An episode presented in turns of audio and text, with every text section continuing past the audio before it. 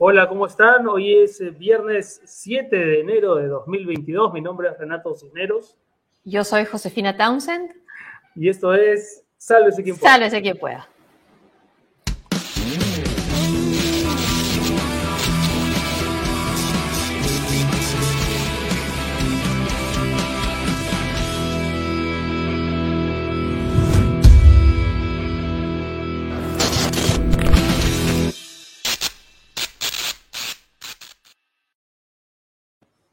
Segunda temporada de Sálvese quien pueda. Arrancamos el miércoles pasado. José, ¿cómo estás? Bien, bien. Qué bueno, qué bueno. Este, estamos en vivo, por supuesto, transmitiendo cuando son las 5 de la tarde con un minuto, vía Facebook, vía YouTube, también para Twitch. Ahí están los códigos QR para quien quiera yapear y quien quiera linear y apoyar nuestra transmisión. Y esperamos los saludos de la gente antes de empezar a comentar los varios temas que nos están dejando las últimas jornadas. Hoy vamos a hablar, José, del Omicron todavía, de, la pandemia y también de cuánto y de cómo está repercutiendo el tema pandémico en la salud mental de los peruanos. Así es, hay un estudio publicado por especialistas de tres universidades privadas que muestra el impacto de esta pandemia en los estudiantes. Bueno, ¿dónde te agarró el temblor? Durmiendo, imagino, a mí también. Sí, y durmiendo. Y salí corriendo. Sismofóbica, no sé si, si es la palabra, pero sí. Sí, tengo pánico. O sea, eres, muy sensible. Al, Salgo los... corriendo. Sí, ya. y yo cuando he estado en canales de televisión, yo he dicho al equipo que estaba conmigo en, en, el estudio, en el set, si hay un temblor, yo no voy a quedarme sentada, voy a salir corriendo. O sea, nunca hiciste la de... ¿Pero alguna vez te agarró en vivo, un temblor en vivo diciendo no, hay que mantener la no, calma y te la No, en un, o... no, en un comercial, en un comercial, sí. Pero no, no en vivo, pero lo que pasa es que hay, hay muchas luces, bueno, tú, tú has visto, ¿no? Hay, hay, hay, muchas cosas en el estudio, los estudios de televisión en el, en el techo, ¿no? Entonces, que... Los tachos de luz, caer, claro, Los tachos de luz, por ejemplo, ¿no? Entonces, sí. eh, yo creo que si puedes salir y alcanzar la calle, bueno, es mejor, ¿no? Si estás en un primer piso, ¿no? Yo, la verdad es que me desperté, pero no llegué a bajarme de la cama, pero me había olvidado, ¿ah? ¿eh? Me había olvidado, hacía tiempo que no vivía un temblor, pues, ¿no? España no es zona sísmica, no es un país especialmente sísmico, y me había olvidado de la sensación, así que lo viví con algo de extraña, de miedo y nostalgia al mismo tiempo. Sí, sí, bueno, bueno felizmente la... se descartó el tsunami también rápidamente, ¿no? Que eso no, eso dio tranquilidad. Sí, respecto a eso tenemos ahí alguna información que no sé si podemos comentarla, pero hay un balance interesante que hoy aparece en el diario del comercio, ¿no? El temblor ha dejado un saldo de nueve heridos, un inmueble afectado y bloqueos en tres carreteras. No es poca cosa, o sea, hay que estar también atentos a cómo vaya sí. a evolucionar eso. Y respecto de, de eh, digamos, de las personas, hay una nota en RDP, ahí está, ¿no? Es la nota del comercio, pero hay una nota en RDP donde se habla de un joven herido. Mm. Joven herido durante sismo se encuentra en coma tras presentar fracturas en el cráneo. Un joven de 29 años, eh, Jafet Zabaleta Zabaleta, se lanzó del, ter del, tercer piso de su vivienda en el distrito de Villa María del Triunfo durante este sismo ¿no? de magnitud 5,6 que sacudió la ciudad en la madrugada. Por el temor, y claro. Ahí tal, sí. Y ahí tal vez habría que pensar en cuánto hemos dejado de lado el tema de los simulacros, ¿no? Con todo el tema de la pandemia y tantas otras cosas que evidentemente nos preocupan, pero ahí falta tal vez cultura de prevención. ¿no? Sí, que fue un sismo fuerte y largo, ¿no? Sí. Sí. Bueno, hay, tío Soros, ¿hay saludos de la gente o no hay nadie conectado y que no nos quieren saludar? No, yo creo que sí nos quieren saludar, ¿no? Ahí está. Por sí, ahí está. Eduardo Daniel Peñaflor Rivas. Hola, José Renato, esperando el programa. Gracias, Eduardo. Muchas gracias. Gracias, Eduardo. Juan Martín HC, buenas tardes, SQP, buenas tardes, Juan Martín. Y ese niño que está ahí después nos dice quién es. Eres Ángel Tronco, saludos desde Barcelona. Mira. Ese niño. Ese niño soy yo que me cortó el pelo y me he afeitado, nada más. buenas tardes, David G GGR, buenas tardes. ¿Cómo estás? Lila del Lila Águila, del Águila. José Renato. Saludos de Frankfurt, éxitos y bendiciones Mira. para ustedes. Un abrazo a todos los peruanos que se encuentran, que se encuentran fuera del No, país. y que a estar preocupados anoche, bueno, a la hora que eh, de Lima era las 5 de la mañana, pero obviamente otra hora en, en Europa, preocupados por sus familias y el, y el temblor, ¿no? Casey Plácido. Casey. Casey, último programa, verdad, mañana sí, mañana me estoy regresando a, a, España y precisamente justo hoy pensaba en eso, ¿no? No podía irme de Lima sin una experiencia sísmica que felizmente no ha sido tan grave, ¿no? Siempre se habla, ¿no? De que Lima en algún momento va a sufrir un sismo de, de magnitudes importantes. Eh, no sé si vaya a llegar ese momento, pero en todo caso, cada pequeño sismo es una preparación o debería ser una preparación para, para ese momento. ¿Y qué te piden para viajar a España? ¿Te piden prueba y te prueba eh, también no, no, no, solamente, solamente el certificado de vacunación, y, pero no PCR. Por lo menos hasta el día de hoy, ahora que está la, la ola ya identificada por las autoridades, podrían perfectamente variar ¿no? los requisitos, pero al día de hoy, yo viajo mañana, no piden PCR para viajar a España. ¿Y, eh, ¿Y, tres dosis o dos dosis? No, dos dosis. Dos, dosis. La tercera no es obligatoria, eh, pero sin duda es, es recomendable ponérsela. ¿no? Sí.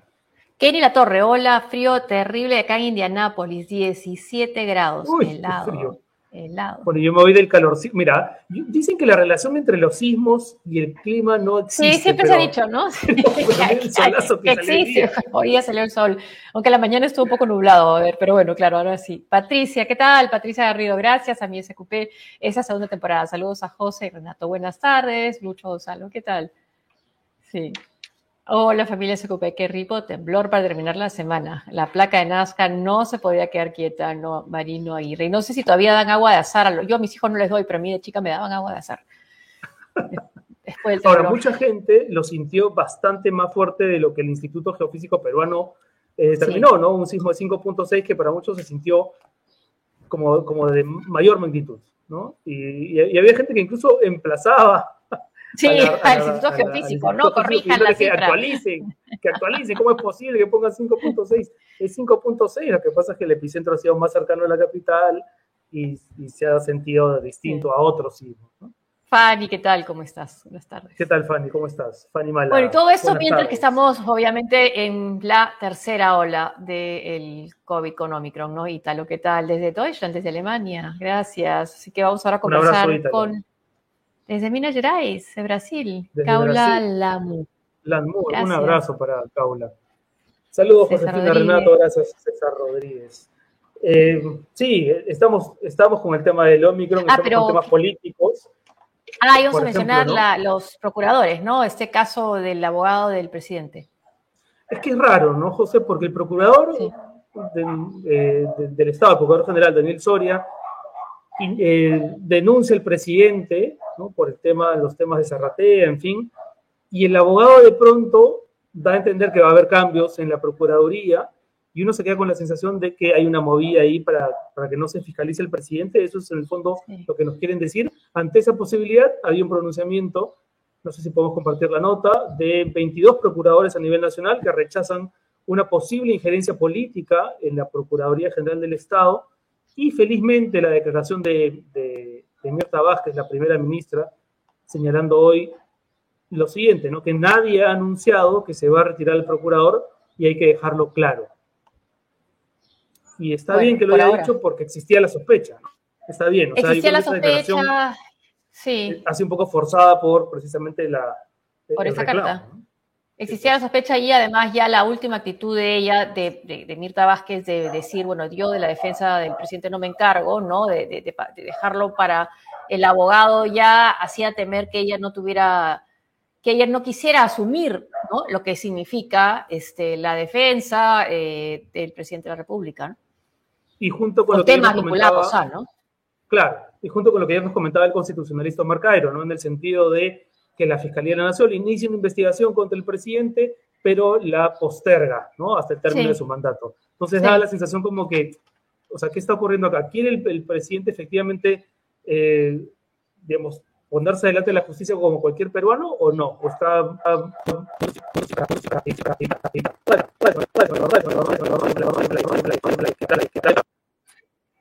Renato ha sido, ¿no? ¿O ha sido mi wifi? Bueno, estábamos comentando los reclamos de los procuradores, ¿no? Frente a lo declarado por el ministro de Justicia, que llama la atención viniendo de Aníbal Vázquez, que parecía dentro, eh, durante la campaña al menos, una persona bueno, catedrático de, la Universidad Nacional de San Marcos, una persona que parecía tolerante y que parecía bastante seria, ¿no? Y queriendo hacer un, gobierno que daba cierta tranquilidad frente a los temores de eh, Pedro Castillo. Pero en este caso sí ha resultado, bueno, preocupante su actitud, ¿no? No sé si ya estamos con Valerie Vázquez de Velasco. Valerie Soldán, Valerie, disculpa, Valerie, ¿cómo estás? Valerie. Hola, Estaba pensando en la colega, ¿cómo estás? Hola, hola. Se ha ido Renato, pero hay un problema, parece. Eh, Valerie, a ver, estamos en la tercera ola. ¿Cómo ves esta tercera ola? ¿Cuánto crees que sea el pico y si ya estamos, de qué manera estamos entrando ahí? Eh, para mí, definitivamente estamos en una tercera ola, eh, estamos viendo una pared de casos, ya no es una subida, sino una pared y probablemente hay muchos menos eh, reportados o diagnosticados porque en general ya se está viendo oficialmente que el, Omicron tiene una eh, eh, manifestación más leve que en, las, que en los otros tipos de COVID, ¿no? Pero, por lo tanto, conozco a gente que pensaban que estaban con un resfrío, que se han hecho la prueba por, por chequear y efectivamente están con COVID. Entonces, honestamente, desde mi punto de vista, probablemente hay mucha más gente que no se ha hecho pruebas, que están andando por ahí, que tienen COVID, pero estamos viendo una pared de casos. Hmm. Que no se traduce en las hospitalizaciones que hubo frente a los casos de las dos horas anteriores, eso sí, ni, ni muertes todavía. Mira, la suerte es que todavía eh, ese siempre es la preocupación, a pesar de que se está viendo que es más leve y todos han dicho con cautela, no queremos decir que es más leve porque hay una posibilidad de que no se manifieste igual en, en, Perú como en Sudáfrica o como en Estados Unidos o como en Europa. Pero el problema es que a pesar de que hay una manifestación más leve, como la transmisión es mucho más alta, en realidad más alta que cualquier otro virus en la historia que se ha visto, o sea, la transmisión es enorme, em, aunque sean menos los eh, menos eh, contagiados. en los casos, hay tantos más que eso es lo que podría una vez más colapsar el sistema. Y eso es lo que queremos evitar. ¿Y se puede evitar siendo tan contagioso un virus? Bueno, sabemos lo que tenemos que hacer. Creo que ya estamos súper hartos. Segundo, muchos están diciendo, bueno, es tan leve, prefiero arriesgarme, mm, ¿no? Sí. Eh, ¿Se puede evitar? Sí, se puede evitar. O sea, con las medidas que ya conocemos, que es usar una mascarilla, pero una buena mascarilla, ya no una de tela, ya no mi polo cuando se no, sino una buena mascarilla. Eh, pero a la misma vez, eh, en la ventilación, o sea, ya sea, por ejemplo, la idea de, cerrar parques y cerrar playas en este momento. Sabemos que las zonas ventiladas realmente tienen mucho menos riesgo que, que cualquier otra zona. Entonces, hay ciertas medidas que me parecen un poco ridículas con el tema de salud mental, con una población que está agobiada, saturada, cansada de estar adentro, donde hay mm. hacinamiento, donde hay abuso en algunas casas, donde hay violencia en otras casas. Seguir obligando a la gente a eso, bueno, es, demasiado, pero eh, de que se puede evitar, se puede evitar, pero, pero lo que yo estoy diciendo en mi casa es, en este mes va a volar, va a volar, casi todos van a infectarse. Si este mes nos portamos de la manera que nos comportamos al comienzo de la pandemia, este mes nomás, o sea, deberíamos poder evitar, porque el contagio es tan alto, pero es, significa que un mes tomártelo bien en serio. Un mes, o sea, todo lo que queda de enero o, hasta la primera semana yo, soy investigadora de salud pública en temas de enfermedades infecciosas. Mayormente eh, trabajo con enfermedades como dengue, como chagas, rabia canina. Eh, generalmente mi, mi, rol en muchos de estos proyectos es el elemento de comportamientos humanos. ¿Qué podemos hacer para prevenir, controlar, controlar la transmisión? porque, por ejemplo, al, al, inicio de la pandemia hubo muchos antivacunas, ¿no? que se han ido gradualmente reduciendo a medida que se ha ido probando la eficacia de la vacuna. Sin embargo, todavía queda un reducto duro, ¿no? De gente que ya no se siente persuadible con ningún argumento científico y que continúa con el rollo de que nos quieren controlar, que esto es control, no es salud. Eh, ¿A qué atribuyes tú esa resistencia de grupos, no solamente en Perú, sino en todo el mundo, contra la vacuna y, que, y que todo el tiempo están reivindicando su libertad, ¿no? que parece en el fondo un falso debate?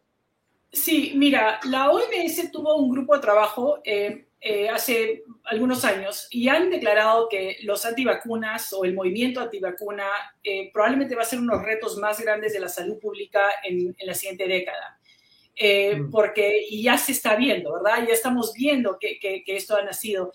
Ellos dijeron que hay cinco elementos que, que realmente pueden resumir las razones por las cuales estos, las personas no quieren vacunarse. Uno es confianza, no tienen confianza en el sistema, no tienen confianza en la vacuna. Ahora, hay datos, hartos datos, que muestran que la, que la vacuna reduce la mortalidad 13 veces, 20 veces, o sea, depende del estudio, depende del lugar, la mortalidad es muchísimo más baja para los vacunados, muchísimo más baja que para los no vacunados, ¿verdad? Eso por un lado. Pero yo también les pregunto a ustedes, o sea, conocemos nuestro sistema de salud conocemos cómo tratan a la gente muchas veces. Conocemos que tú tienes que operarte la cadera y te patalean y te patalean y te mandan para acá y mandan para acá.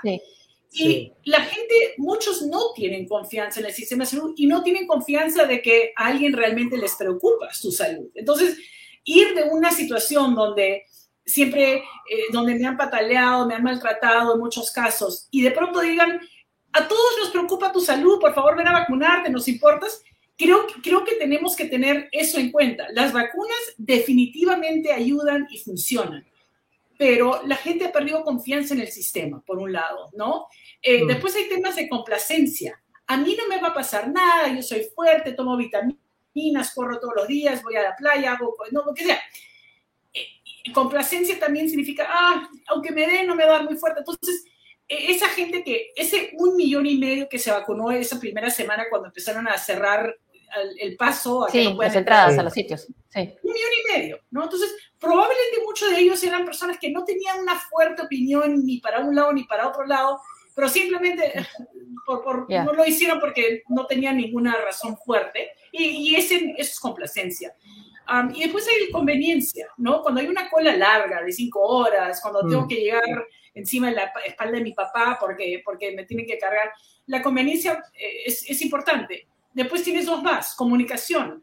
La comunicación ha sido, eh, tenemos mucho, eh, muchos medios que no han eh, dado información correcta. Tenemos médicos profesionales, personas de cierta altura, que, han confundido las cosas hablando de, de medicamentos que no funcionan o, o, diciendo que la vacuna es agua o lo que sea. Em, que han hecho mucho daño, ¿no? Entonces, eh, entonces creo que es la, importancia de que los medios de comunicación sean claros, sean contundentes, porque los datos son contundentes, ¿no?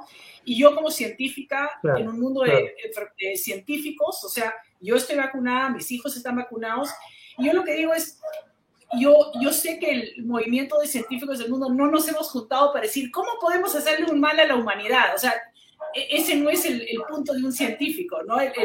estamos trabajando para mejorar las cosas, no para, para empeorar. Entonces, creo que tenemos que tener un poco de fe en ese elemento, ¿no? Y, vale, diferente, los niños menores, los que no se han vacunado todavía, bueno, vamos a empezar a vacunar acá en el Perú a los mayores de 5 a este mes, ¿no? Pero los menores, los que todavía no van a poder ser el caso de Omicron estaba, uno de nuestros seguidores nos decía que en Canadá hay niños hospitalizados, aparentemente en mayor número. ¿Se ha visto cuál es el impacto de Omicron en niños? Sí, el, tema, sí se está viendo más casos en niños, uno, ¿no?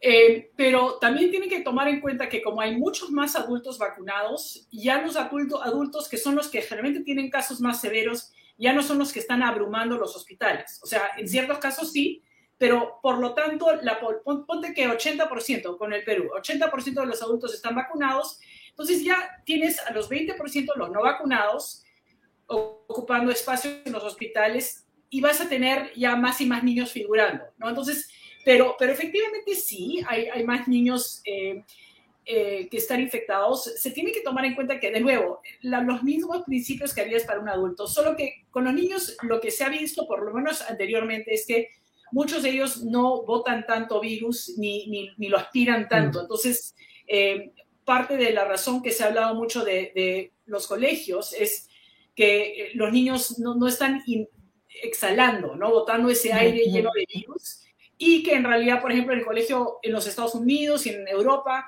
y en muchos países, la lógica de tener los colegios abiertos, que en el Perú ha sido desastroso tenerlos cerrados y ilógico porque hace seis meses que estábamos en una plana, no teníamos muchos casos. Y no había colegio. Hemos desperdiciado seis meses por lo menos, ¿no?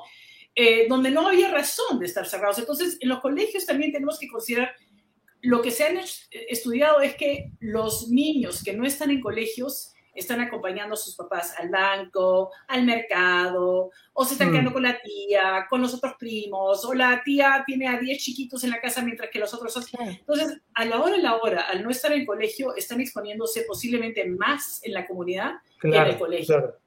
y en los colegios se están tomando medidas, ¿no? Un seguidor preguntaba por el tema de las playas, ¿no? Porque efectivamente uno, uno tiende a pensar que la playa es un lugar seguro, en tanto es abierto, pero es verdad que, por lo menos en, la, en, la, en Lima, ¿no? En las playas no son precisamente ensenadas en las que las personas puedan estar desperdigadas con suficiente distancia. Uno piensa en Agua Dulce, nuestro seguidor ponía ese ejemplo, y la imagen clarísima es la de mucha aglutinación. ¿Qué, ¿Qué, recomendaciones le harías tú a las autoridades para, abriendo las playas, poder controlar también ahí el aforo, aunque eso pareciera un poco imposible, dada la informalidad y la tendencia de la gente a transgredir las, las, reglas, pero... Y las ganas de ir a la playa en verano las ganas De la playa. Claro, o sea, el pico de esta ola, de esta tercera ola, va a coincidir probablemente con el pico de calor, entonces la gente va a querer salir de todas maneras. Y, pensemos también el hecho de que no hay zonas verdes en Lima, o sea, no tenemos la zona, todas las zonas verdes son por la playa. Eh, nuestra ciudad en general no está bien preparada para el cambio climático porque no tiene estas áreas verdes. Van a haber más pandemias, van a haber más epidemias y, necesitamos estos espacios para mejorar la calidad de aire, para bajar la temperatura de las ciudades y para darnos un alivio a la salud mental de las personas. ¿no? Entonces, em, en cuestión a las playas, efectivamente se aglomeran, pero creo que para eso está el Ministerio de Salud. O sea, porque, o cerramos todo, que no tiene mm. lógica, o encontramos una manera de tal vez dar plazos de cada dos horas, tiene que haber un recambio de, personas, que tal vez el mayor de edad, en base al número del DNI. Hay imaginación para poder controlar, ¿no? Y yo entiendo que echa la ley, echa la trampa, que alguien va a venir y va a dar el otro DNI y después va a meterse nuevo. Pero yo, yo espero que por lo menos 90% de los peruanos cumplamos. O sea, si, si nos dicen, mira, en vez de no poder ir a la playa, puedes ir dos horas, ¿no? Y te vamos a dar un turno de esas dos horas. Y otro día te tocará otras dos horas para que todos podamos tener un, un, un, ah, receso, un, retiro ¿no? mental que necesitamos todos.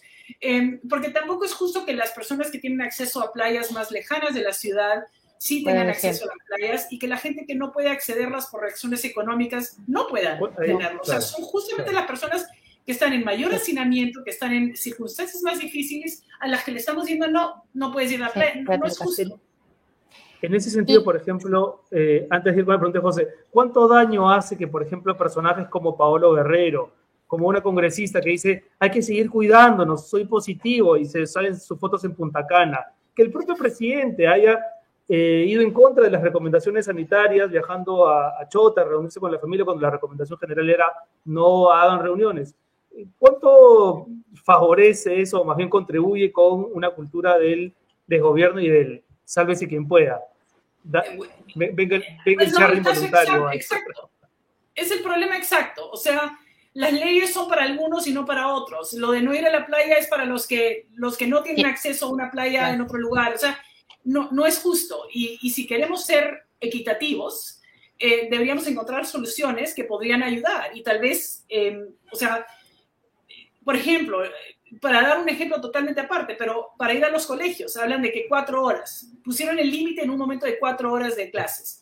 Bueno, cuatro horas de clases para que no tengan que comer en el colegio y no, creo que no hay ninguna evidencia de que cuatro horas versus seis horas o ocho horas, después de desperdiciar dos años, ¿no? Los niños que tienen que subirse a un micro van a estar expuestos, entonces ahora en vez de darles, en vez de darles una educación completa, tienen que estar subiéndose y bajándose en micro y lo mismo va con las playas, o sea, podemos encontrar soluciones, tal vez tenemos que tener eh, transporte público que lleve a playas, a otras playas abiertas. O sea, seamos un poco creativos, somos muy creativos para muchas cosas en el Perú. Creo que podemos tener soluciones creativas, lo único que necesitamos es, es, es dedicarnos un poco y no decir, no, no se puede, no, cierra todo, no se puede. ¿no? Ahora, eh, eh, ¿cuándo sales? Una vez que te has contagiado y tienes los síntomas y te haces o no te haces la prueba, pero con los síntomas, digamos, asumes que es, que es Omicron, ¿no? ¿Cuánto tiempo después se puede salir del aislamiento? ¿Y cómo? mira, el rango de infecciosidad es de 5, 4 o 5 días a 10 días. Entonces, a menos de que te hagas, lo, lo que han pedido en países con más plata es que después de que vayan los síntomas, dos días de pruebas negativas. ¿okay? Caseras. Pero eso, significa o, o, la pagas o te vas a estos puntos COVID que ha puesto el MINSA, pero no sé qué, qué tantas colas hay. Como, como tenemos una pared de casos, si todos hacen eso va a haber un, un aforo tremendo y vamos a tener lo mismo que tienes en la playa, colas de, de gente. Entonces, eh, lo mejor sería aislarse por 10 días y proteger a, los, a las personas en, en, tu, entorno, mm. usar tu mascarilla, ventilar el espacio. Menos mal ya estamos en verano, podemos abrir las ventanas. En el combi, en, la, en el bus, abran las ventanas, en el carro, abran las ventanas, ¿no? Eh, pero aíslense, si pueden. Ahora, algunos dicen, pero tenemos una vivienda multifamiliar. Bueno, entonces saquen a los mayores y pónganlos en, en otra casa con tíos, con tíos. O sea, eh, den ese espaciamiento porque es tan contagioso que simplemente decir mm. vamos a tratar de hacerlo no, no va a funcionar. Tenemos que realmente. O sea, 10 días, si, no tienes pruebas, 10 días. Si no tienes acceso a la prueba o no tienes cómo comprarla o no, en fin. Hay muchas no han dado medidas acá que yo sepa. En Estados Unidos han dicho 5 días y 2 pruebas. Pero acá no creo que lo van a aparecer. Pero la crítica que ha habido a eso de los 5 días y 2 pruebas es que muchos científicos saben que tu duración de poder infectar a otros es, poder, podría ser hasta 10 días. Claro. Preguntan también por los estadios, si te parece que son focos de infección o no. Se ha cancelado la noche crema, se ha cancelado la noche blanqueazul. El Perú es un país devotamente futbolero y, y no parece ser un tema este, menor en realidad. ¿Tú qué recomendación harías respecto de los estadios? Es que, es que nuevamente, mira, mira lo que estamos haciendo, cerrando la playa, donde la gente no está gritando, ¿no? Porque al gritar, al cantar, al hablar fuerte, estás botando virus. Entonces, en un estadio donde tienes a toda la gente cercana y están no solamente sentados, pero gritando, etcétera, hay más posibilidad de contagio. Entonces, en cada, cada lugar que yo he ido tienen eso de que una sí no, una sí no, una sí, ¿no? Entonces, hay posibilidades de permitir que haya cierto aforo, pero tal vez mm. reducir la cantidad de gente que va y tal vez vamos a un sistema donde, donde, o sea, si, fuiste a este partido no vas al siguiente porque le toca a otro, o sea, algo por el estilo. Pero de nuevo, creo, eh, sí es un punto donde podría haber contagio, a pesar de que es abierto. Si la gente no está con su mascarilla, ahora, puede decir que está con mascarilla, pero mucha gente se la va a quitar, lo sabemos. Y si estás gritando, realmente va a haber bastante eh, que, estamos mm, mm. mirando. Y ahorita, como digo, este mes es crítico, porque lo que se ha visto en todos los otros países es que sube rápido y baja rápido, pero estamos enfrentándonos a una pared de casos y lo que queremos hacer es reducir esos casos eh, teniendo más cuidado este mes. O sea, digamos, el mejor, dentro de este escenario difícil, el mejor eh, escenario a la vez sería que fuéramos como Sudáfrica, más o menos, que subió rápidamente y bajó también. Ese sería el mejor escenario, sí. No, ahora, tenemos varias cosas a nuestro favor. Tenemos una población bastante bien vacunada, excelente, ¿no? Sí, y yo pensé, varios de nosotros científicos pensamos que em, la tercera ola iba a venir con Delta, porque eso se vio en todo el resto del mundo. Pero ¿qué pasó?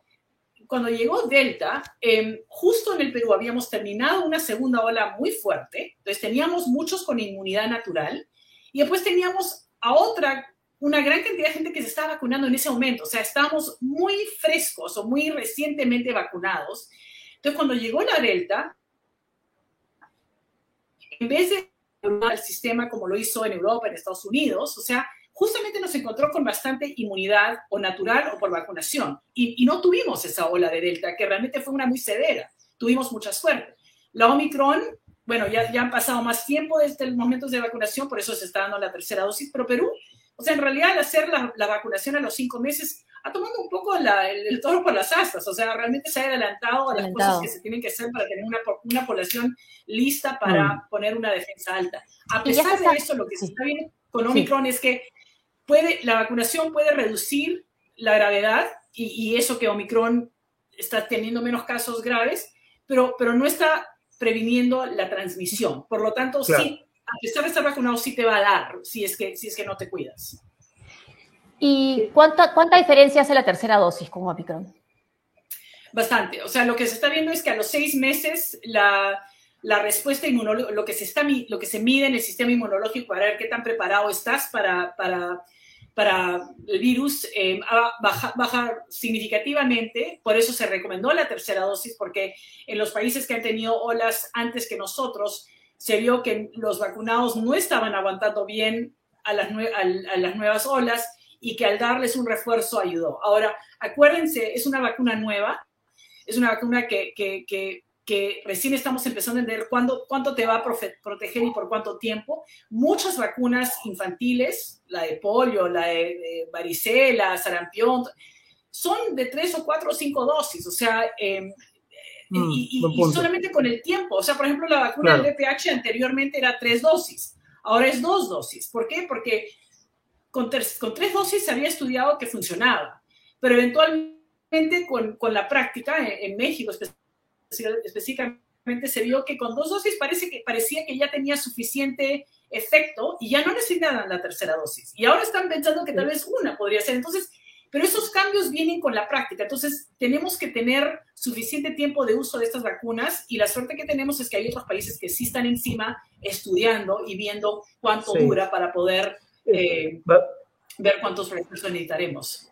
Valeria, hoy, hoy compartí en mi cuenta de Instagram un gráfico que quisiera verlo con, que quisiéramos verlo contigo para que nos digas qué tan válido te parece, que es sobre el uso de la mascarilla y el riesgo de contagio, ¿no? Digamos, eh, es, hay un 90% de contagiarse si es que tu interlocutor está sin mascarilla y tú estás sin mascarilla, un 30% de riesgo si es que tú estás con mascarilla pero tu interlocutor no, un 5% si es que tu, claro, de ser positivo, ¿no? De dar positivo. Exacto, si tu interlocutor está con mascarilla siendo positivo, menos riesgo si es que ambos están con mascarilla y, la otra persona es positiva, y cero riesgo si es que hay dos metros de distancia con la otra persona, aun cuando la otra sea positiva. Eh, no sé si lo he escrito del todo bien, pero ¿estarías en principio de acuerdo con, con este cuadro o qué ajustes le harías en todo caso? Mira, yo creo que la parte de números eh, va a variar en base a la virulencia, o sea, qué tan contagioso es el virus, ¿no? Entonces, eh, tal vez funcionaba bien con lambda, pero tal vez con Omicron no sea suficiente. Por ejemplo, en esta diapositiva vemos que están con mascarillas, parecen de tela. sabemos que las de tela no protegen tan bien. Mm, mm. para, o sea, lo lo que yo hago en mi casa, por ejemplo, si voy a salir a caminar, me pongo una mascarilla quirúrgica, pero si voy a ir a un sitio donde hay otra gente, por ejemplo, un supermercado o algo, ahí sí me pongo la KN95. O sea, la KN95 es muy buena, pero, eh, pero eh, no tengo que usarlo para ir a pasear, por ejemplo, ¿no? Entonces, eh, pero efectivamente, la mascarilla protege bien, especialmente si estás en un lugar ventilado y si hay espacio con la otra persona. Y realmente protege mucho a la, o sea, si, si uno está, es positivo, protege mucho a, la otra persona, o sea, porque estás manteniendo el virus cerca de tu cara, ¿no? Entonces, eh, o sea que sí, no, no, no sé si es 90%, 80% o 4%, pero efectivamente tiene un gran impacto. ¿Cómo es muy, temprano para saber si los eh, que han tenido Omicron pueden reinfectarse con Omicron? No sé, todavía, yo no sé y no sé si se sabe todavía. Eh, lo que sí se está viendo un poco y se ha escuchado un poco es lo de flurona, que se lo están llamando flurona, que es la influenza y el COVID. No es una nueva variante, es simplemente que eh, están diagnosticando a gente que ha tenido los, que tiene los dos a la misma vez. Eh, he visto algunos artículos que dicen que podría ser más grave porque tienes dos virus que afectan el sistema respiratorio. He visto otros artículos que dicen que no necesariamente debería influir en la severidad. Eh, lo que sí sabemos es que probablemente hay más gente de lo que pensamos que lo tiene, porque una vez que tú tienes uno, probablemente no estás buscando si tienes otras enfermedades encima de eso. O sea que, eh, pero en general, lo que sí se sabe es que para la influenza y para el COVID, para las dos hay vacunas. O sea que si podemos vacunarnos para las dos y especialmente los que son vulnerables, tenemos una buena manera de protegernos. O sea, realmente es la mejor manera de protegernos, es tener la vacuna y protegernos con nuestras mascarillas y ventilación. Última pregunta para, para Valerie Pasoldán. ¿Eres de las que piensa que el 2022 es el año del fin de la pandemia o aún es temerario decir algo tan contundente como eso? Mira, pienso que la vida va a regresar a una cierta normalidad. Creo que sabemos que no podemos mantener este ritmo de vida, este hacinamiento, esto, esto de no ir a los colegios. Los chicos han quedado huérfanos, han quedado, han perdido años escolares. No se puede, ¿no? Lo que también sé es que ya tenemos herramientas. Hace dos años no teníamos estas herramientas, ahora las tenemos. Tenemos no solamente vacunas, pero ya hay ciertos antivirales que están eh, proyectándose o que se están utilizando con bastante éxito. Y ya, por ejemplo, ayer leí un artículo que un investigador muy, muy conocido en el mundo de infectología eh, han desarrollado una vacuna en Texas que están regalándole al mundo cómo hacerlo. O sea, ya, ya han mandado la, la, receta, podríamos decir, a India para que se, para que se produzca esta vacuna eh, en nivel amplio así debió ser moderna, eh, hubo un desacuerdo ahí, pero, pero lo bueno es que ya se están, eh, ya se están poniendo las pilas, diseminando eh, recetas, vacunas, antivirales. Entonces, tenemos herramientas y no deberíamos rezar lo mismo. De que no sea epidemia o pandemia, la verdad es que ya se ha encontrado coronavirus el, que causa el COVID-19, el SARS-CoV-2, en animales, en venados en Estados Unidos, en ciertos animales, eso significa que ya tiene un, lo que llamamos un host, un huésped, un hospedero en el mundo animal. Y lo que significa es que puede seguir mutando, aunque, aunque tengamos el milagro de, parar toda la transmisión en humanos, eh, va a seguir propagándose en el mundo animal y poder regresar a mm. nosotros. O sea que honestamente creo que tenemos que aceptar que SARS-CoV-2, que el coronavirus va, a estar con nosotros un tiempo, pero que tiene gran capacidad de mutación, o sea que vamos a seguir viendo. Ojalá que no sean más fuertes, que se vayan disminuyendo, pero tampoco se puede decir eso, porque la verdad es que eh, cuando se muta nunca sabes en qué dirección se va a mutar. O sea que yo no creo que eh, vamos a eliminar por todo esta, esta pandemia. Pero no, deberíamos volver a lo, de hace dos años. Pero no, creo y no deberíamos. O sea, no solamente no creo, pero creo que hemos aprendido que el confinamiento al nivel que tuvimos, tal vez, tal vez hubo una prevención de muertes, pero también hubo un incremento de problemas de salud mental, de gente que quería suicidarse, de, niños, o sea, ¿no? Y, como digo, yo trabajo mucho en el tema de cambio climático. Vamos a tener más pandemias. E, e, este es, es o sea, la gente está entrando a zonas de los bosques de, las, del mundo donde están en contacto con nuevas enfermedades infecciosas emergentes. Van a seguir habiendo y si no estamos monitoreando estos lugares, vamos a seguir teniéndolos porque la gente tiene que comer, tiene que entrar, tiene que eh, eh, tener nuevos Estar preparados para eso entonces. es bueno estar preparados. mira, nunca se ha desarrollado una vacuna en, en dos años o en un año y medio y creo que es porque uno, los científicos colaboraron, pudieron cambiar, intercambiar información en vivo y en directo, que nunca se podía hacer antes. Antes tenías barcos y, aviones, pero ahora sí se podía trabajar rápidamente.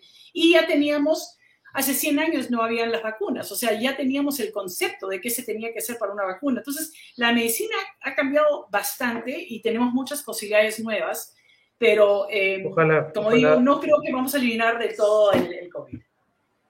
Valerie, muchísimas gracias por estar con nosotros hoy. Ha sido de verdad muy esclarecedor conversar contigo. Valerie Pasoldán ha estado con nosotros, doctora en salud pública, PhD, investigadora de enfermedades infecciosas, eh, hablando muy claro ¿no? respecto de cosas que no sabemos, ya sabíamos, pero hay que recordar, y esto del futuro, ¿no? de que habrá más pandemia, José, y eso ya parece irreversible. Sí, pero la ciencia avanza también y por eso, como ella decía, o sea, hay que escuchar a los científicos, ¿no? Eso, hay que escuchar al tío Soros también, que ahí se manifiesta. También. Suscríbete, dale like, comparte, suscríbanse al canal de YouTube de Sálvese quien pueda para poder mantener este, este proyecto periodístico y que no entremos también en pandemia. bueno, ¿con qué seguimos? Cuéntamelo tú. Bueno, lo que mencionaba Valerie también, ¿no? El tema bien serio de la salud mental, que hemos visto el COVID, por supuesto, desde el lado de las hospitalizaciones por el COVID en sí, pero también lo que eso ha significado, bueno, la cuarentena y el temor a la enfermedad en sí, la pérdida de las personas queridas en la salud mental. y sobre eso vamos a conversar ahora.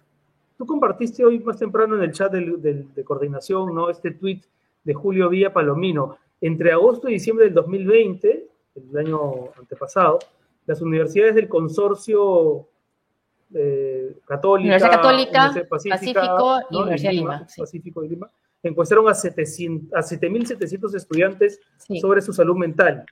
El dato fuerte, casi el 20%, 1.470 estudiantes, pensó en el suicidio y 608 lo intentó efectivamente durante ese semestre. ¡Qué bárbaro! ¡Qué bárbaro! En un solo semestre, 600 estudiantes intentaron suicidarse. Sí. Es un estudio hecho por especialistas de estas universidades, Mónica Casareto, Cecilia Chau, María del Carmen Espinosa, Fiorella Otiniano, Lorena Rodríguez y Magali Rubina. Han hecho entre estudiantes mayores de edad de estas tres universidades que se habían matriculado en el 2020. Los casos de ansiedad, depresión. Sí. sí. Sobre eso precisamente vamos a conversar con Yael Valdés Querol, que es psiquiatra, eh, muy activa en redes sociales, a quien seguramente muchos ya conocen. ¿Cómo estás, Yael? Bienvenida al programa, gracias por estar con nosotros. Hola. ¿Me escuchas bien? Renata, ¿qué tal? Josefina, ¿qué tal? Buenas tardes, gracias. Hola, Yael, ¿qué tal? Al contrario, gracias a ti. ¿Me escuchan? Sí, perfecto. Sí, sí, al principio me parece que veo un poquito de, fase, pero ahora sí. Este, nada, les está... Te escuchamos bien. Ya. Perfecto, sí, no, estaba escuchándolos ahorita con la introducción y, justamente esta data la vi yo también hoy en la mañana, eh, me pareció alarmante. En primer lugar, me llamó muchísimo la atención, gratamente, por más que las cifras y la información no es algo grato de leer, porque es una de las primeras veces en las que en realidad se hace una investigación eh, tan importante en nuestro país en torno a salud mental y sobre todo a suicidio, ¿no? De hecho, la, data con la que nosotros usualmente nos orientamos para hablar acerca de suicidio es la, información que, da la OMS cada año con dos años de, de, ¿no? Y justamente esa información es un poquito la que creo yo que es importante compartir y es aquella que recibimos a más o menos en septiembre del año pasado, donde la OMS nos da la data recolectada hasta fines del 2019, antes del inicio de la pandemia, y, donde nos informa que son más o menos 800.000 personas al año las que se quitan la vida este, teniendo el suicidio como causa, ¿no? Estamos hablando de una persona más o una cada 100 personas que mueren a causa de suicidio es una persona cada 40 segundos. O sea, son cifras bastante, bastante alarmantes. Y de hecho, la población más importante dentro de estos, eh, dentro de los suicidios consumados, son justamente los adultos jóvenes y los adolescentes entre los 15 mm. y los 29 años, que justamente la población un poquito que se investiga en, este estudio que han sacado hoy en la mañana, eh, bueno, que, las cifras ¿no? de, estas universidades. de hecho, es la cuarta causa de muerte en mujeres entre 15 y 29 años y la tercera en hombres de la misma edad. Y estamos hablando de causa de muerte después de accidentes de tránsito, violencia interpersonal y tuberculosis. O sea, no estamos hablando de cáncer, de otras enfermedades físicas. Em, Ahora, ya, yo tengo una Es una problemática que...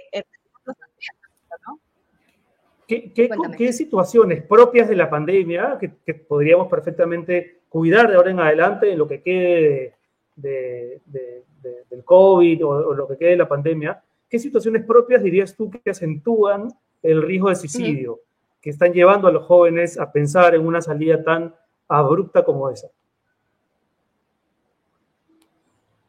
Eh, en realidad son, son varios, ¿no? El primero es el aislamiento, ¿no? Los cambios de rutina, el aumento del miedo, en realidad, de esta emoción que termina generándonos muchísima ansiedad, la pérdida de personas cercanas, de familiares, de familiares, de gente cercana, em, la dificultad para acceder también a servicios de salud mental, sobre todo con el aumento de las problemáticas de salud mental. O sea, son muchos los factores en realidad. O sea, yo digo, si de por sí como país no hemos estado preparados para tratar la salud mental, este, tenemos 1.100 psiquiatras activos en todo el país, ¿no? Con la cantidad de millones de habitantes que tenemos, menos con una pandemia como esta, ¿no? Sí. Ahora, ¿cuáles son las señales de alerta que deben tener en cuenta? Por ejemplo, viendo estas cifras de esas universidades, ¿no? De este estudio, es un 7.9 ah, dice que ha intentado dañarse o suicidarse, ¿no? ¿Cuáles son eh, las señales que pueden ver los papás de estos jóvenes o la familia de estos jóvenes para, para buscar ayuda? si es que ellos mismos no lo hacen. Sí, yo creo que una, una de las cosas más importantes en realidad eh, tomar en cuenta es eh, la genética de antecedentes de salud mental en la familia. Creo que es algo de lo que se habla muy poco y que es sumamente importante. O sea, la posibilidad de heredar un trastorno, tal cual, tal cual. O sea, la posibilidad de heredar un trastorno de salud mental es altísimo, ¿no? Estamos hablando, de, por ejemplo, en la línea materna, eh, en caso de depresión más o menos del 30%, o sea, es un montón. No hablamos de problemas de consumo de alcohol, ni de drogas, ni de psicosis, o sea, son, son digamos, son, son porcentajes de heredabilidad bastante altos. Entonces, creo que lo primero que tenemos que hacer es mirar un poquito en nuestra familia, hablar de salud mental y ver realmente qué posibilidades nuestra familia en alguna enfermedad de salud mental, ¿no? Es una de las primeras cosas. Luego, eh, adultos jóvenes, porque estamos hablando un poquito de, de, este, de esta población, que hayan tenido antecedentes de salud mental, también son este, justamente las personas con las cuales tenemos que estar un poco más alertas. Se ven cambios también eh, importantes en el estado de ánimo, aislamiento, mayor irritabilidad, alteraciones en el sueño, alteraciones en el apetito. Son todas señales de que está iniciando un proceso eh, de algún trastorno de salud mental. Y cuando nosotros empezamos a ver estos cambios en el estado de ánimo, este aislamiento, estos, cambios abruptos en las emociones en la gente cercana, es el momento en el que en realidad tenemos que hablar con esta persona directamente acerca de mm. si han pensado o no en la posibilidad de quitarse la vida, que es algo que a veces a uno le genera mucho miedo, ¿no? Dice, ¿cómo le va a preguntar si es que ha pensado en matarse o no? Cuando en realidad es una pregunta que es sumamente importante, porque es el primer paso en realidad para prevenir realmente que esto suceda, ¿no? Porque para alguien que genuinamente lo está tomando como una alternativa, el hablar ya de la posibilidad es un alivio inmediato y es una ayuda inmediata, ¿no? Em, entonces, sí, lo... Sí. Cuéntame. Eh, no, no, concluye, por favor, que, estaba, me parece que estabas haciendo una enumeración importante. Eh, si es que tenemos eh, o detectamos una persona con estas características, lo primero es hablar con la persona al respecto, escuchar a la persona, validar las emociones, validar las experiencias que han vivido y que pueden haber llevado a esta persona a pensar en el suicidio como alternativa este, preguntar si es una opción, preguntar incluso en las alternativas que han tomado en cuenta para quitarse la vida, retirar objetos de riesgo, no dejar a la persona sola e inmediatamente acudir a un sistema de soporte, ¿no? Este, ya sea familiares, si es que no son familiares aquellos que detectan este riesgo, terapeutas, amigos, y acercar inmediatamente a la persona a, fuentes de mm. salud, de salud mental. ¿no? Es un poco lo que toca hacer. Ya, y, y la variable género, ¿cuánto, qué, incidencia tiene? Te lo pregunto partiendo de un prejuicio, ¿ah? No sé por qué pienso, y si es un error, por favor, subrayamelo, que a veces los hombres estamos mucho menos dispuestos a reconocernos en una situación de, vulnerabilidad ante un posible cuadro de salud mental. Lo, ¿qué, es lo que te dice la experiencia clínica respecto de eso? ¿Es cierto? ¿No tiene nada que ver? Eh, a ver si nos comentas un poco eso. No, es completamente cierto, es completamente cierto. O sea, creo que en general como sociedad eh, Mm, han, educado a los hombres en estos últimos años, o sea, biológicamente masculinos, ¿no? A no poder demostrar su sufrimiento, a no poder demostrar emociones. Y bueno, es algo que creo yo, eh, muchas personas estamos activamente tratando de deconstruir, pero es definitivamente un factor para, que, para que una persona pueda reconocer que necesita ayuda, ¿no? Hay de hecho ciertos trastornos de salud mental que son más prevalentes en mujeres, otros que incluso son más prevalentes en el sexo masculino, y lo que sí se sabe es que em, usualmente dentro del suicidio, hablando del suicidio, son más las mujeres que intentan el suicidio, que intentan el, acto de suicidio, pero son más hombres los que terminan consumándolo, ¿no? O sea, los que, los que lo hacen efectivo. Este, y eso también tiene un poquito de relación con las patologías que llevan a la persona a tener el intento, ¿no? Pero sí, de hecho hay un oh. Día Mundial de la Prevención de Salud Mental Masculina, ¿no? Entonces, sí estamos hablando de un tema que, es bastante tabú de hablar cuando estamos hablando de, sexo biológico masculino, ¿no? Y, además sí hay, o sea, la depresión tiene tratamiento. Totalmente, la depresión tiene tratamiento y es algo que muchas personas este, no creen o que les cuesta reconocer. O sea, yo a veces es muy fácil en realidad reconocer que una persona necesita, por ejemplo, eh, tratamiento para la salud física como para la diabetes, es muy fácil reconocer de repente que, que, digamos, el sistema de insulina y mi páncreas no está funcionando bien y que y que, y que necesito una medicación adicional, pero no es tan fácil para las personas reconocer que la depresión no es un tema de voluntad, ¿no? De voy a cambiar el chip, sino que usualmente... O mira, el día está lindo, sale el este, sol. Tal cual, tal cual. Y que más bien puede ser súper invalidante, ¿no? Más bien, eh, cuando hay una depresión realmente importante que requiere un tratamiento farmacológico, estamos hablando de alteraciones químicas, o sea, de alteraciones de los neurotransmisores este, a nivel intersináptico, o sea, a nivel cerebral. No es un tema de voluntad, ¿no? Es como pedirle a, al páncreas que secrete la insulina que tiene que secretar o, al intestino que funcione distinto, o sea, es, la, es, es igual. ¿no? Y eso es un tema en realidad de, de, psicoeducación en salud mental. Ese es el riesgo de la autoayuda. No tengo nada, nada personal contra los autores de autoayuda, pero la autoayuda por sí misma puede terminar generando el efecto contrario, ¿no? O sea, como tú dices, debería ser un tema que se, digamos, que, que se enfrente desde lo emocional, pero también desde lo químico, o sea, ¿no? Porque si no, hay ahí un riesgo peligroso. Sí, a ver, las personas que terminan desarrollando eh, trastornos de salud mental importantes que requieren tratamientos a largo plazo son personas que usualmente no solo tienen la genética para desarrollar una enfermedad, digamos, de salud mental, sino que además vienen muchas veces con antecedentes, experiencias vividas o factores ambientales que han desencadenado que esto se dé también, ¿no? Entonces, en esa línea es súper importante hacer un tratamiento en conjunto, no solamente eh, farmacológicamente hablando, porque no todas las personas que tienen trastornos de salud mental requieren de medicación, además, eso sí es importante mencionar, mm. sino también un mm. tratamiento psicoterapéutico, que es aquello que en realidad va a darle las habilidades a la persona para poder manejarse de manera efectiva en un futuro. ¿no? Pero es como querer bajar de peso eh, sin comer saludable o sin hacer deporte, porque al final son ambas cosas las que se van a las que se van a, tener que llevar a cabo para un resultado como óptimo, ¿no? Efectivo, sí. Ahora, nos dice el Nati Russo, nuestra seguidora, ¿qué seguro cubre eh, la salud mental? Ese es un, ese es un, ese es un problema bastante importante, em, porque son... ¿Sobre salud? Muy pocos seguros particulares que cubren salud mental.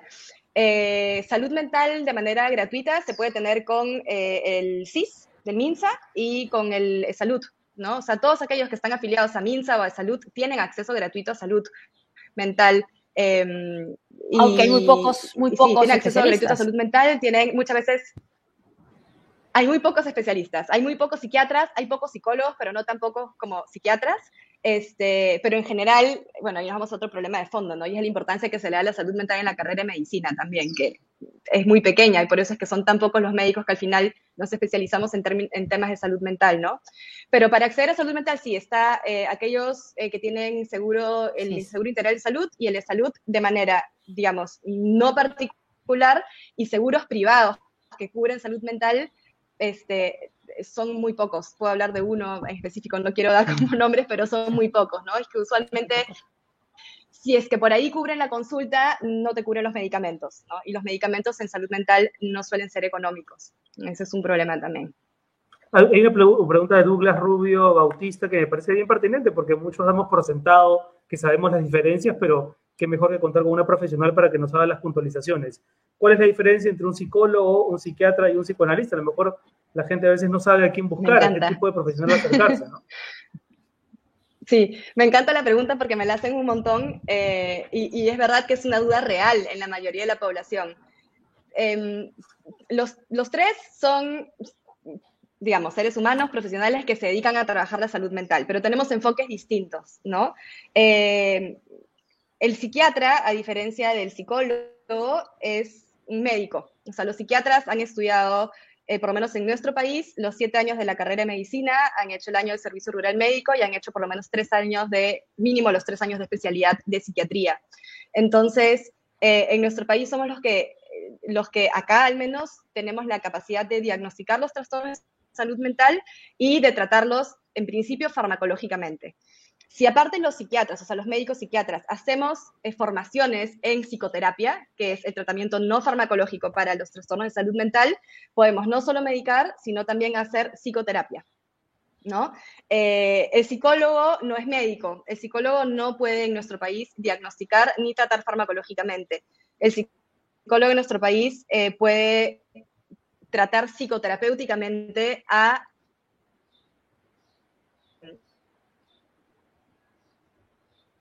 Uy, justo me parece que la conexión de, de Yael ha fallado un poquito. Ojalá se nos escuches, Yael, que te puedas, que, que puedas regresar. Y, y es recordar, José, para recuperar la pregunta de nuestra seguidora Milagros Torres, que más que una pregunta era una recomendación. Sí, la carrera.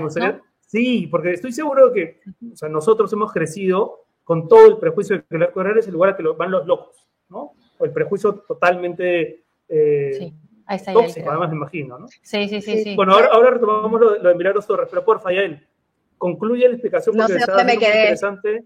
Te quedaste ah, el psicólogo. Le queda ¿no? el psicólogo, sí. Eso, ya, el psicólogo es, eh, bueno, acá en nuestro país no tiene la, no, no puede diagnosticar, trabaja, los psicólogos no solamente son clínicos, eh, hay psicólogos organizacionales, ¿no? que ven muchos recursos humanos, psicólogos educacionales que trabajan temas de educación, y los clínicos son aquellos que suelen trabajar en, en la promoción o recuperación de la salud mental, más en términos de psicoterapia, ¿no? Es, eh, la carrera de psicología es una carrera de cinco o seis años, dependiendo de la universidad, está más enfocada en letras em, y, tiene un enfoque distinto, ¿no?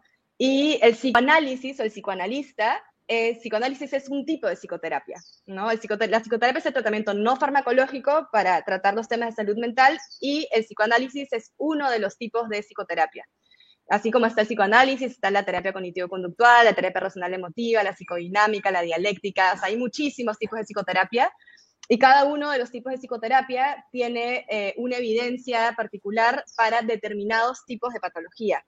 Mm. Por eso lo que yo usualmente recomiendo cuando hay sospecha en realidad de alguna patología de salud mental es, en primera instancia, eh, recurrir a un psiquiatra que pueda hacer una historia clínica completa, que pueda hacer un diagnóstico puntual y que una vez que hay un diagnóstico específico se pueda recomendar el tipo de psicoterapia, exacto, ideal para tratar ese tema y definir si es que se necesita o no un tratamiento farmacológico, porque no todos lo necesitan, ¿no? Esa es una vía, y la otra vía es ir más bien al psicólogo, y que el psicólogo, en el momento que considere que la persona necesita un tratamiento farmacológico, lo derive a un psiquiatra. Esa es otra opción.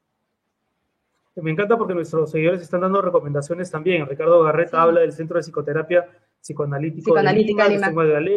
y tiene tarifas preferenciales, debe pasar con la asistenta social. Y Milagros Torres, no sé si podemos recuperar, tío Soros, el comentario de Milagros Torres que hablaba del Arco Herrera, ¿no? Y yo justo le decía a Josefina, mientras, ahí está, el Hospital Arco Herrera tiene buenos profesionales y la cita cuesta entre 10 y 15 soles, hay que tener paciencia para conseguir cita, las medicinas son muy baratas, lo recomiendo. Y muchos hemos crecido con el prejuicio que el Arco Herrera no es estigmatizado como lugar que van los locos y tal.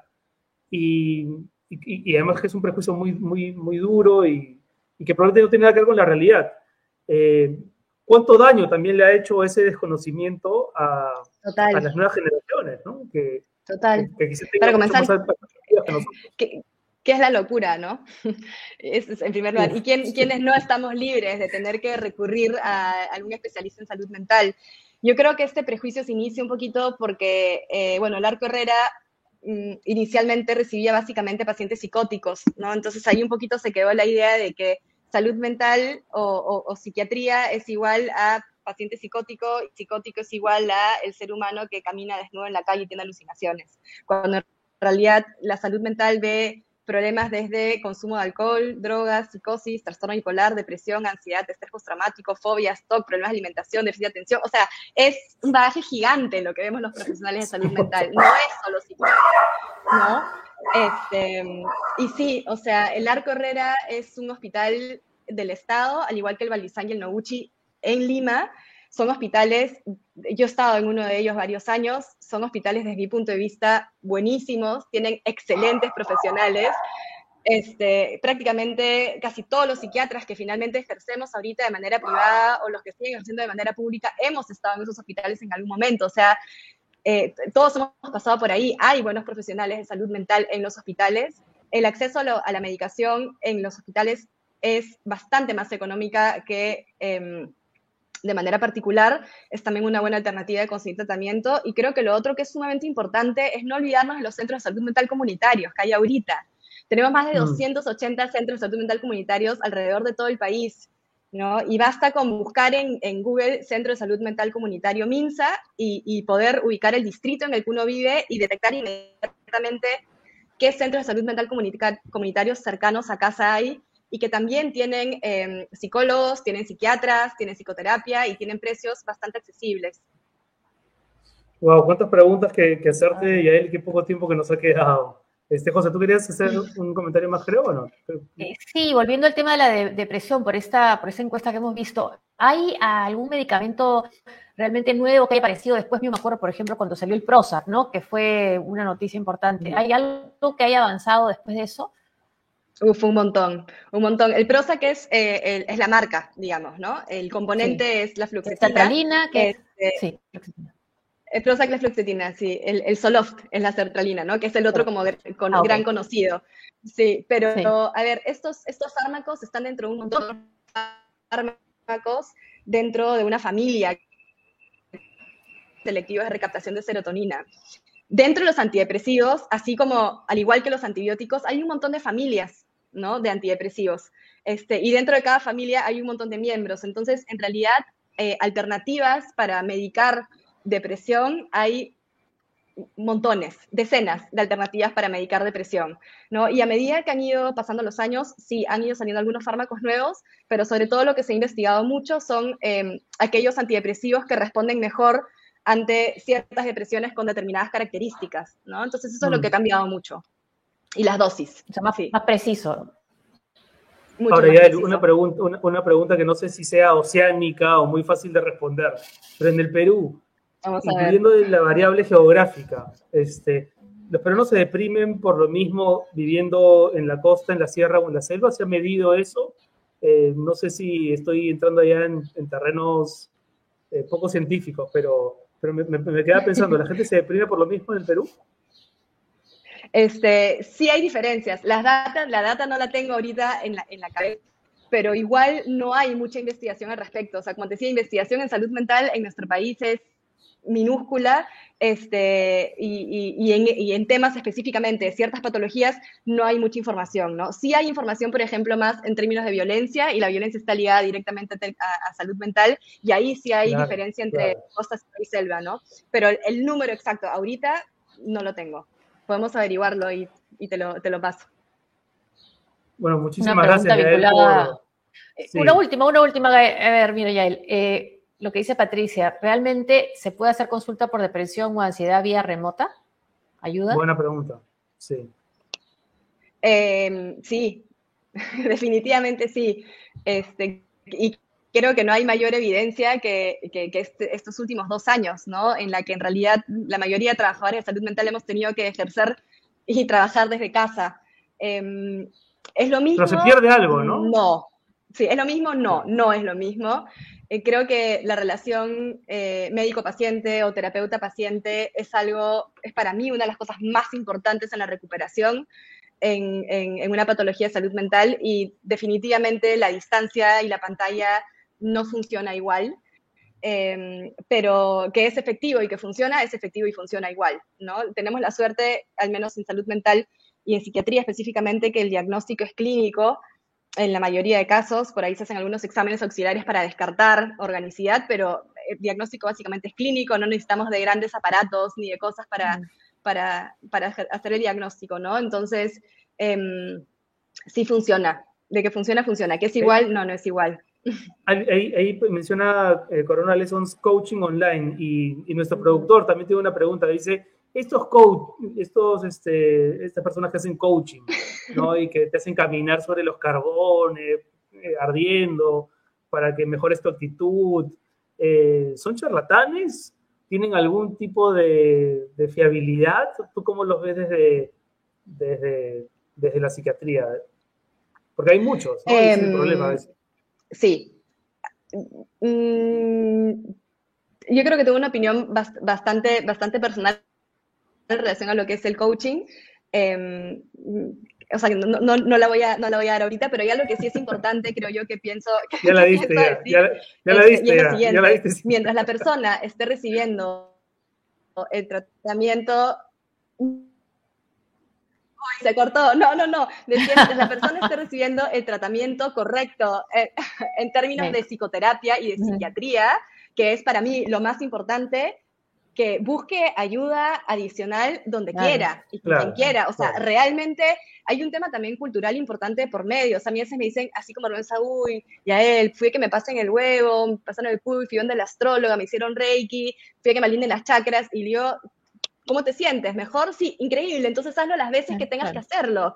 Este, siempre y cuando no dejes el tratamiento que sabemos que, este, de acuerdo a la evidencia, te funciona, ¿no? Después, yo siempre he dicho, todo lo que, todo lo que ayuda suma. Entonces, dale, ¿no? Eh, en ese sentido, sí, para mí es, es válido. Para mí es válido. Sí. Estupendo. Bueno, creo que ha sido una conversación súper eh, rica, ilustrativa. Muchísimas gracias, Yael, por estar con nosotros. Y con gracias, gracias. Gracias, Renato. Gracias, Josefina. Cuando quieras, un abrazo. Hasta pronto. Yael Valdés Querol eh, ha estado con nosotros, que no lo dije, pero ella es nieta de Mariano Querol, ¿no? El famoso ah, psiquiatra, claro, todo un personaje. Ah, mira, un recuerdo de su papá, de su abuelo, su abuelo, sí, con mucho cariño y, admiración, sí. Eh, bueno, José, ¿qué hacemos? ¿Nos vamos? Suscríbete. Suscríbete, dale like, comparte. Eso sonó ya una, una orden de la capitana Marvel, ya. Por favor. Los están ahí dispuestos para que en este momento lo único que tienen que hacer es agarrar su celular, escanear, así como cuando vas al restaurante y escaneas la carta para pedir que rico, ¿no? El trago, la comida, ya. Así como cuando va Pedro Acuña a, dosis. y estamos subiendo, además, de suscriptores. Escaneas y colaboras con la transmisión de ese cupé para que se mantenga a lo largo del y hemos, 2022. Además, a los 100.000. A los 100.000. A los 100.000 suscriptores en, en el canal de YouTube. Mira, si llegamos a los 100.000, no, mejor no hago promesas, pero podemos pensar una, una sorpresa. Hay que pensar. ok. Listo, José, nos encontramos entonces el, el lunes. Contigo en España el lunes. Sí. El lunes, sí, ya conmigo en España eh, nos encontramos. Cuídate mucho. buen viaje y gracias. Buenísimo vernos, ¿saben? ¿ah? Ahora en Lima, en estos días. Sí, sí, Nos vemos pronto, seguro. Creo que en febrero. ¿no? Sí. febrero. Contraste. Chao, chao. Buen fin de semana. chao. Gracias. Ya corta, ya pues tío solo, ya corta.